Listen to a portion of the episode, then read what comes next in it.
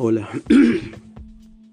Hoy otro día más de encierro, ya no sé cuánto tiempo va, pero hoy empiezan las clases virtuales de la facultad.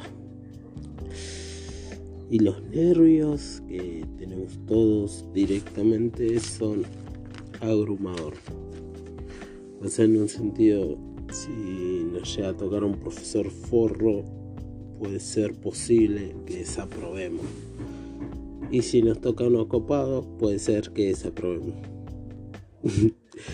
ya después del encierro, no sé muy bien lo que me pasa. He aprendido a hacer nuevas cosas.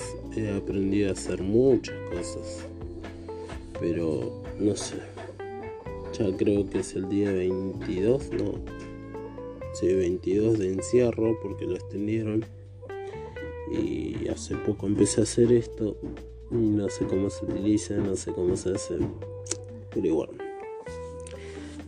Eh, ya la comida todavía nos alcanzó a mí y a mi familia, estamos bien, empezamos a hacer cosas productivas. Ya me leí como tres libros, dibujo a lo loco, pero bueno, ¿qué le podemos Ya directamente el encierro nos cae mal. Ya no podemos salir ni a la calle. Bueno, hoy les cuento cómo me ha.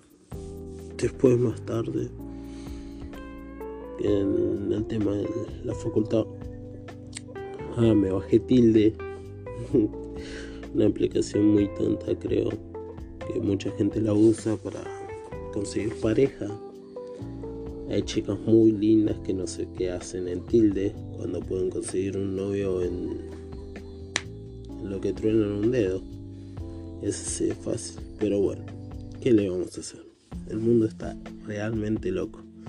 ¿O será que por el encierro no pueden salir a buscar pareja?